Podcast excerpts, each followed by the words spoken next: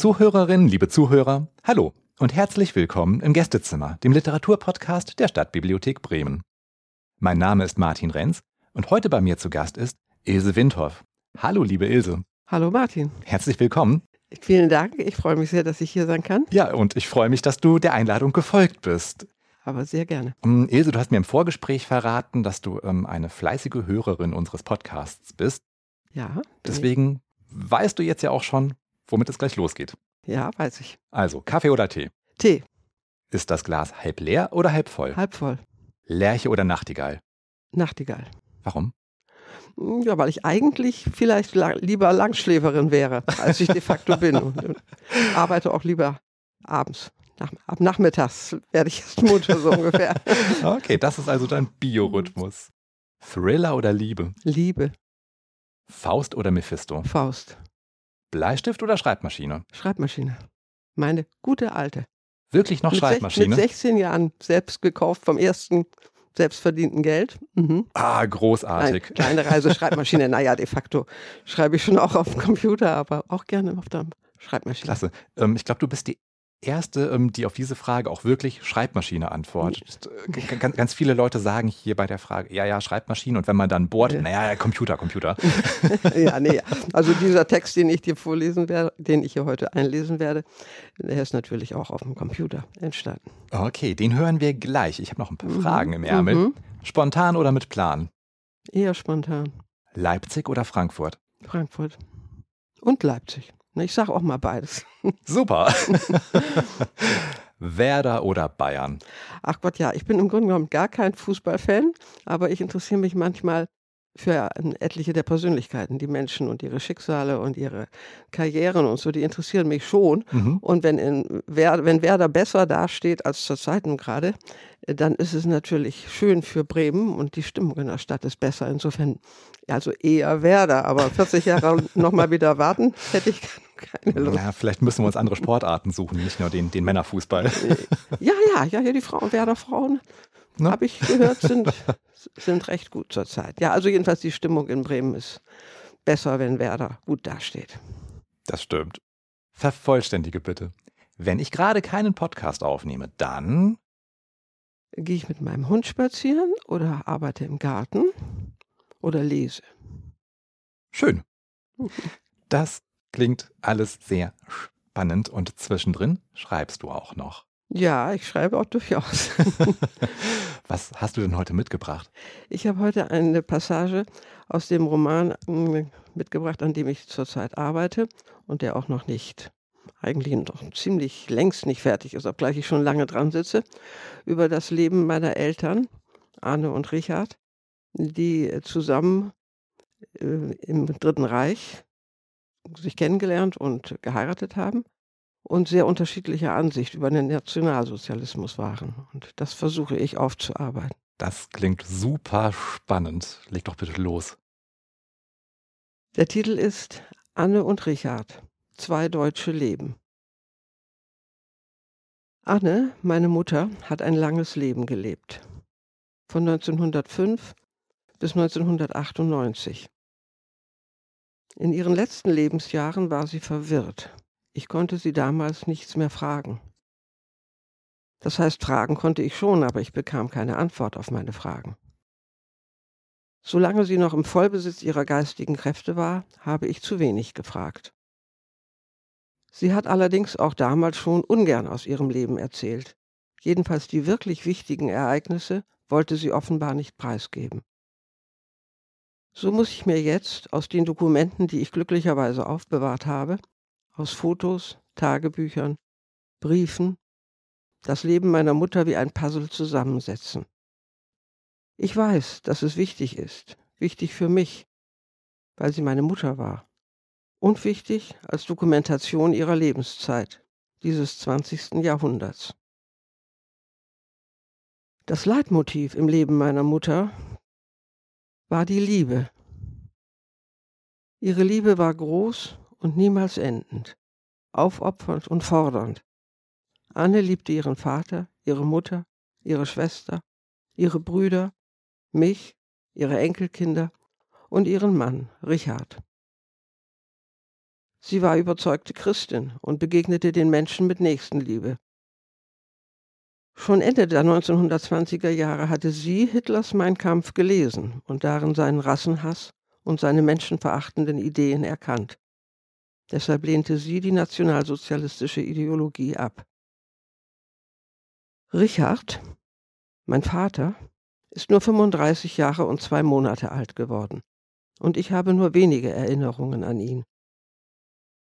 Dennoch habe ich mich ihm als Kind und als junger Mensch sehr verbunden gefühlt. Vielleicht, weil meine Mutter mir oft gesagt hat, dass ich ihm ähnlich sei in meinem Wesen. Jetzt, als erwachsene Frau, mehr als 75 Jahre nach seinem Tod im Zweiten Weltkrieg, merke ich, dass ich ihn nicht kenne und dass ich mir sein kurzes Leben und seine Persönlichkeit aus Überlieferungen, Tagebüchern, Briefen, Fotos zusammensetzen muss, um mich ihm nähern und ihn verstehen zu können. Richard war von Anfang an begeisterter Anhänger Adolf Hitlers, Mitglied der NSDAP und der SA, Soldat in der Wehrmacht seit Kriegsbeginn im September 1939. Er fiel am 13. Februar 1945 bei Breslau in Schlesien. Es gab vieles, was Anne und Richard verband. Sie hatten viele gemeinsame Interessen, aber ihre Weltanschauungen waren grundsätzlich verschieden. Und das in den Jahren, in denen sie zusammen bzw. verheiratet waren, von 1935 bis 1945, in den Jahren des sogenannten Dritten Reiches. Die beiden leben in Schlaglichtern. Annes Lebens, Wahn, Sinn. Anne, ein Kind mit dunkelbraunen Locken und blauen Augen ernst, verträumt, still. Die weiße Schürze darf nicht schmutzig werden. 1912 ist Anne sieben. Ihre Mutter hat eine Waschfrau, eine Plättfrau, ein Hausmädchen. Anne nimmt sich in Acht beim Spielen. Sie will nicht, dass ihre Mutter ärgerlich wird. Leben, das ist schwer für Anne, schon immer. Sie ist verantwortlich für ihre kleinen Geschwister, ein Zwillingspärchen. Die lassen sich in Pfützen fallen. Anne bekommt von ihrer lebhaften, ungeduldigen Mutter eine Ohrfeige. Der ältere Bruder lacht unbekümmert. Wahn verdrängt in Annes Alter die Erinnerungen an den Kummer, an das Leid, an die Traurigkeit. Köpfe scha schauen seitlich aus dem Radio heraus. Eine blonde junge Familie sitzt die ganze Nacht in Annes Wohnzimmer. Halluzinationen die zuerst nur unter Medikamenten weichen, sich später jedoch verlieren und einem einfachen Vergessen Platz machen. Sinn sieht Anne nur in der Liebe. Anne liebt ihr Leben lang mit großer Intensität und unerschütterlicher Treue, vor allem ihre Mutter. Doch diese Liebe wird nicht so erwidert, wie Anne es sich wünscht, und verkehrt sich zeitweilig in Hass. Sie liebt ihren Vater, ihre Geschwister, ihren Mann, ihre Tochter, ihre Enkelkinder. Richards Liebe, Verblendung, Tod. Richard, kleiner Junge, Kronensohn im Flügelkleide, 1910 fotografiert auf Rügen, umgeben von seiner Mutter und seinen Tanten. Auch die fünf Jahre ältere Schwester ist dabei. Behütet wächst Richard heran. Liebe, eröffnet sich der Welt mit Begeisterung und Freude. Liebt Wälder und Flüsse, Vögel, Kröten, Berge und Meere. Griechische Sagen, das Nibelungenlied, Schiffe und den Zeppelin. Bald auch ein Mädchen, ein Führer, eine Frau. Verblendung. Richard glaubt Adolf Hitler, verehrt ihn, hinterfragt nicht die hohlen Parolen, sieht hinter zerbombten Häusern, zerschossenen Kameraden nach fünf Jahren Krieg noch den Endsieg. Der Tod überholt ihn. Richard, gerade zum Hauptmann befördert, Soldat in der Festung Breslau, sitzt im Beiwagen des Motorrades, das sein Adjutant Richtung Rohrquell fährt. Er wird von einem russischen Geschoss getroffen, ist sofort tot, heißt es. Begraben? Ja, vielleicht. Das Ende. Ein Anfang. Es ist plötzlich ganz still. Ich erwache. Das rasselnde, röchelnde Atmen meiner Mutter hat aufgehört. Anne atmet nicht mehr. Die Uhr neben meinem Bett zeigt zwei, am 3. Februar 1998. Ich stehe auf, gehe die vielleicht vier Meter von meinem Bett über den Flur, die Türen sind alle offen, in das Schlafzimmer meiner Mutter und stehe vor ihrem Bett. Sie liegt da wie friedlich schlafend. Sie ist tot. Sie hat den Übergang vom Leben zum Tod geschafft. Das war wohl schwer. Das ist wohl immer das Schwerste am Sterben. Lange hat sie sich gegen den Tod gewehrt. Lange konnte sie das Leben nicht loslassen. In den letzten drei Tagen und Nächten bekam sie schlecht Luft.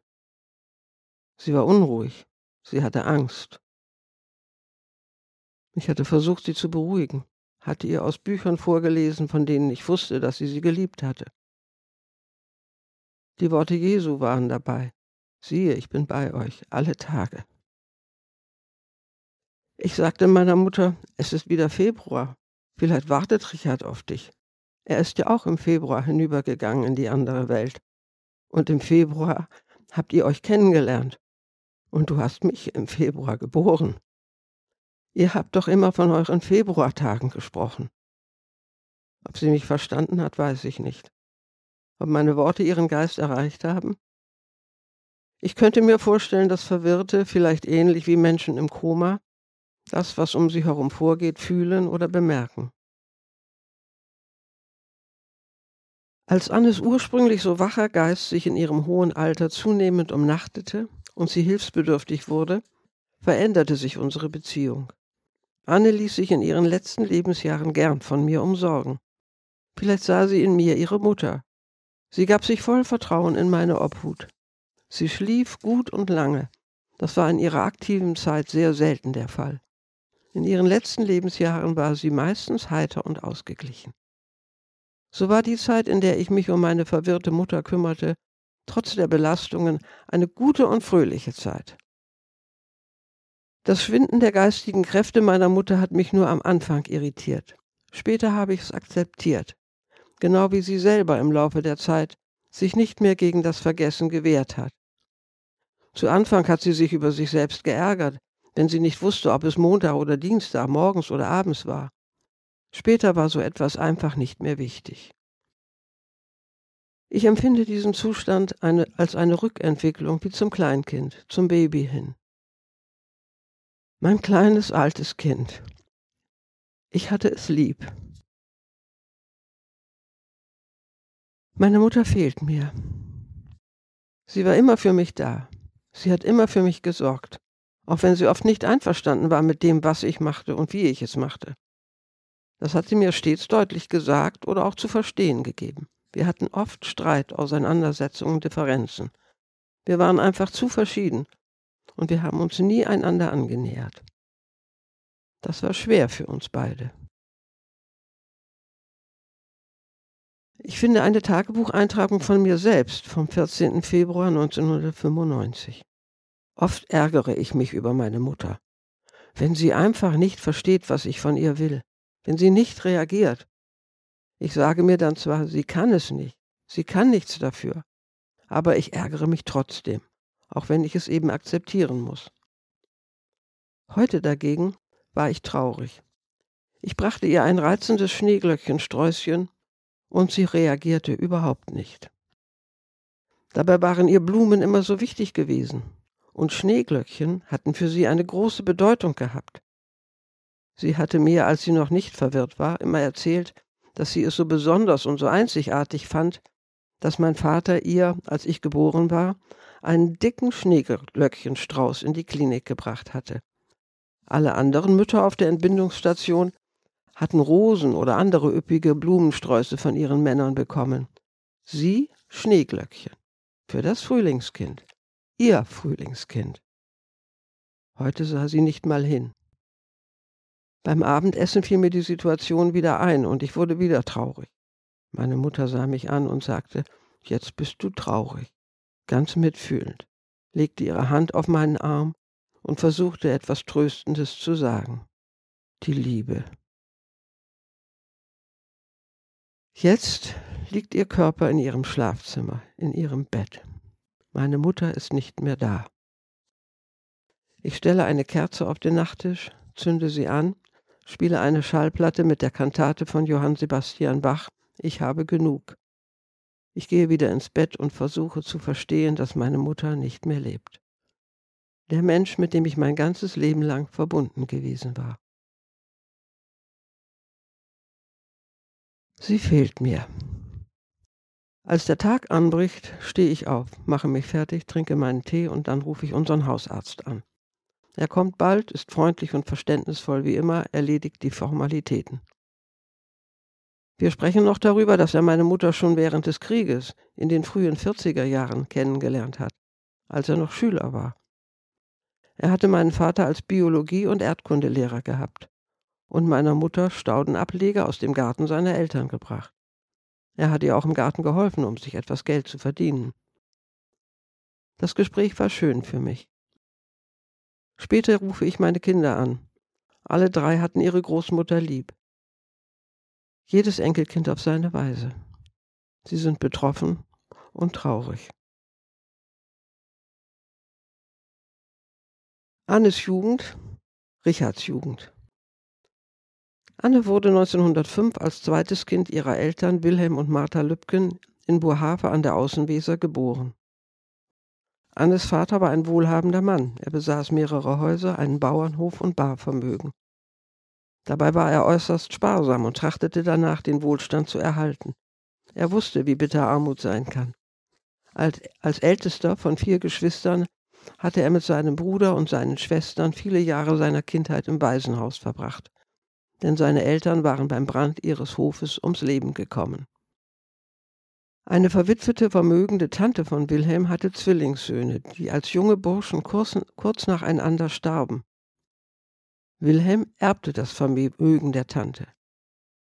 Da war dann auch die anspruchsvolle, lebhafte Kaufmannstochter Martha Schnittger aus Oldenburg, meine Großmutter, bereit, ihn zu heiraten und mit ihm aufs Land zu ziehen und eine Familie zu gründen. Anne war 13 Jahre alt, als der Erste Weltkrieg zu Ende ging. Ihr Vater war im Feld gewesen. Als was, weiß ich nicht. Er kam körperlich unverletzt zurück. Welche Erlebnisse ihn belasteten, weiß ich ebenfalls nicht. Aber ich kann mir vorstellen, dass er unter den Eindrücken des Krieges, dem Tod und der Verletzung von Kameraden oder auch Feinden oder Zivilisten gelitten hat. Er muss ein ernster, empfindsamer Mensch gewesen sein, so hat Anne ihn mir geschildert. Sie selbst hat im Weltkrieg unter der Angst um ihren Vater und um die, unter der Sorge um das tägliche Brot gelitten. Sie hat mir erzählt, dass sie Hunger wohl einigermaßen ertragen konnte und ihre Mutter möglichst nicht damit belasten wollte, dass sie eigentlich gern mehr zu essen hätte haben mögen. Sie wusste ja, dass oft nicht genug für ihre Geschwister und sie, für ihre Mutter und das Hausmädchen zu essen da war und sagte dann, wir sind ja satt. Anne war ein stilles, nachdenkliches, kluges Kind, ging gern zur Schule und lernte fleißig. Zunächst in der Dorfschule in ihrem Heimatort, dann in der höheren Schule in Nordenham, wohin sie rund eine halbe Stunde mit dem Zug fahren musste. Ihr Abitur machte sie mit 19. Danach besuchte sie das Lehrerinnenseminar in Oldenburg. Mit 21 war sie bereits fertige Realschullehrerin. Das war 1926. Die schwere Zeit der Wirtschaftskrise und des sogenannten akademischen Proletariats. Aber es waren auch die goldenen 20er Jahre, nicht nur in Berlin. Eine Zeit des Umbruchs und des Aufbruchs. Die Zeit der Weimarer Republik. Anne nahm diese Strömungen als junge Frau ganz bewusst auf und beschäftigte sich offenbar intensiv mit gesellschaftlichen und politischen Themen. Richard wurde im Dezember 1909 in Sassnitz auf Rügen geboren. Sein Vater, Josef Pfefferle, fuhr als Kapitän die Trajektfähre Deutschland von Sassnitz nach Trelleborg in Schweden und zurück. Er und seine Frau Helene, Leni genannt, die er in Elsfleth kennengelernt hatte, als er dort die Seefahrtsschule besuchte, lebten schon ein paar Jahre mit Töchterchen Ada, geboren 1904, auf Rügen. Im Weltkrieg, im Ersten Weltkrieg natürlich, aber der wurde damals ja noch nicht Erster genannt, war Josef in Wilhelmshaven stationiert. Die Familie wohnte in der Zeit bei Lenis Mutter in Neuenburg, am Neuenburger Urwald südlich von Jadebusen. Was genau Josef bei der Kriegsmarine gemacht hat, ob er an Seekämpfen beteiligt war, ein Schiff kommandiert hat, weiß ich nicht und habe auch keine Vorstellung, wie ich das heute noch erfahren könnte. Auf jeden Fall gehörte Josef nach dem Ersten Großen Krieg 1919-1920 der Brigade Erhard an, einer konterrevolutionären Vereinigung von ehemaligen Marineoffizieren. Es gibt Fotos, auf denen, jo auf denen Josef, gut aussehend und geschniegelt, mit Kameraden aus der Brigade posiert. Ob er auch an Kämpfen gegen kommunistische Putschisten, die Wilhelmshaven zu einer sozialistischen Räterepublik erklärt hatten, teilgenommen hat, ist mir nicht bekannt. Ich könnte mir vorstellen, dass Josef sich heimatlos und entwurzelt fühlte nach dem verlorenen Krieg als Bayer in Norddeutschland. Er ist nach dem Ende des Krieges nicht mehr zur See gefahren, sondern hat im Hamburger Hafen unter anderem als Tallymann gearbeitet. Die Familie lebte dann in einer Etagenwohnung in Hamburg-Rotenburgs Ort, mitten in der Stadt. Da gab es keine Wälder und Wiesen, aber auf dem Ohlsdorfer Friedhof beobachtete Richard Vögel und machte als Oberstufenschüler ornithologische Führungen. Nach dem Abitur 1928 begann Richard zunächst an der Hamburger Universität ein Jurastudium, das ihn jedoch langweilte. Er sattelte um auf Naturwissenschaften, Schwerpunkt Geographie und Geologie. Im Sommer 1929 ging er für ein Semester nach München. In der Zeit wohnte er bei seiner Tante, Tilde, und ihrem Mann nicht weit von der Universität entfernt. Dadurch ließ sich dies Auswärtssemester für die Familie finanziell bewältigen. In der Zeit hat er seine Liebe zu den Alpen entdeckt und ist möglicherweise gerade in dem Sommer in der schönen Stadt München mit der nationalsozialistischen Bewegung in Berührung gekommen. Da war er noch nicht ganz 20. Ich versuche mir seine Jugend vorzustellen. Als der Weltkrieg zu Ende war, lebte er als Neunjähriger behütet auf dem Lande. Revolution, Abdankung des Kaisers, Konterrevolution, Inflation, all das hat er als Kind wahrscheinlich eher nicht bewusst erlebt. Aber vielleicht hat er die Entwurzelung seines Vaters gespürt und sich selbst dadurch auch verunsichert gefühlt. Seine große Liebe zur Natur, zu den Vögeln, zu Landschaften gab ihm als Heranwachsendem offenbar Halt und Lebensinhalt. Dazu kam dann, vielleicht ab Sommer 1929, die Begeisterung für Adolf Hitler. Anne und Richard begegneten sich Ende Februar 1935 in der kleinen Stadt Lamspringe im Harz-Vorland, wo Anne seit Herbst 1933 an der höheren Privatschule angestellt war. Richard hatte ab 25. Februar 35 einen Vertretungsjob für ein paar Monate an eben dieser Schule. Es hat offenbar sofort gefunkt zwischen den beiden. Vielen Dank, liebe Ilse, für diese sehr persönliche, berührende Geschichte. Ich danke dir, dass ich das lesen durfte hier. Ähm, ja, ge gerne, gerne, gerne, gerne. Die Frage, die mir gerade durch den Kopf schießt, ähm, das klingt sehr, sehr biografisch. Sind auch fiktionale Anteile überhaupt darin oder ist es Nach Möglichkeit ist es biografisch, bis ja. auf eben die Sachen, die ich ja vielleicht ein bisschen dazu fantasiert habe. Aber das ist nach Möglichkeit wenig. Das sage ich ja auch hier und da offen. Ja. Wenn ich es nicht finden konnte, kann ich ja mir zwar einiges vorstellen, aber. Ja, äh, spannende Familiengeschichte, wirklich. Ja, wie im Grunde genommen ja die meisten Familiengeschichten sind ja immer irgendwo spannend. Ja, ja. Man, manchmal ja. muss man graben, manchmal liegen sie offenbar. Ich, deswegen also auch zu deiner anfänglichen Frage Thriller. Also ähm, ich finde, das Leben ist spannend genug. Ich brauche mir nicht, brauche keine Thriller. Ja, ich lese also auch eher kein. Das ist ein Statement, ähm, dem kann ich was abgewinnen.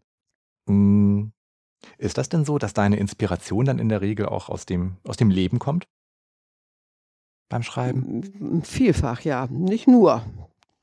Manche Sachen, ja, sind auch echt fantasiert, aber in diesem Fall eher nicht. Und auch äh, mit dem, was ich ansonsten inzwischen zum Beispiel veröffentlicht habe, was ja nun alles nicht, leider nicht zurzeit nicht mehr richtig außer antiquarisch ähm, vorliegt. Mhm. Ne, das ist alles eher relativ real gewesen. Ja, ja.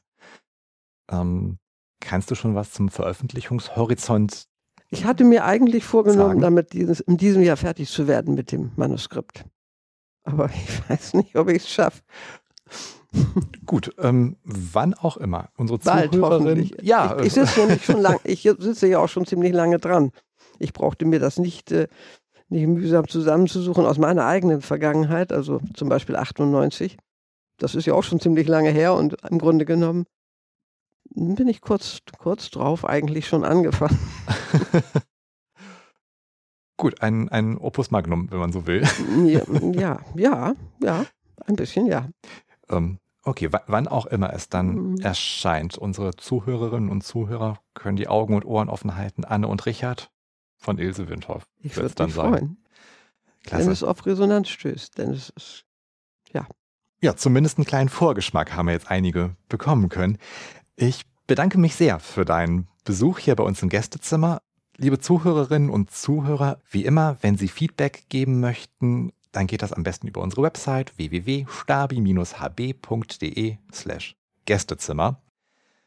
Und ja, ansonsten war es das für heute aus dem Gästezimmer der Stadtbibliothek Bremen. Vielen Dank fürs Zuhören und bis zum nächsten Mal. Danke.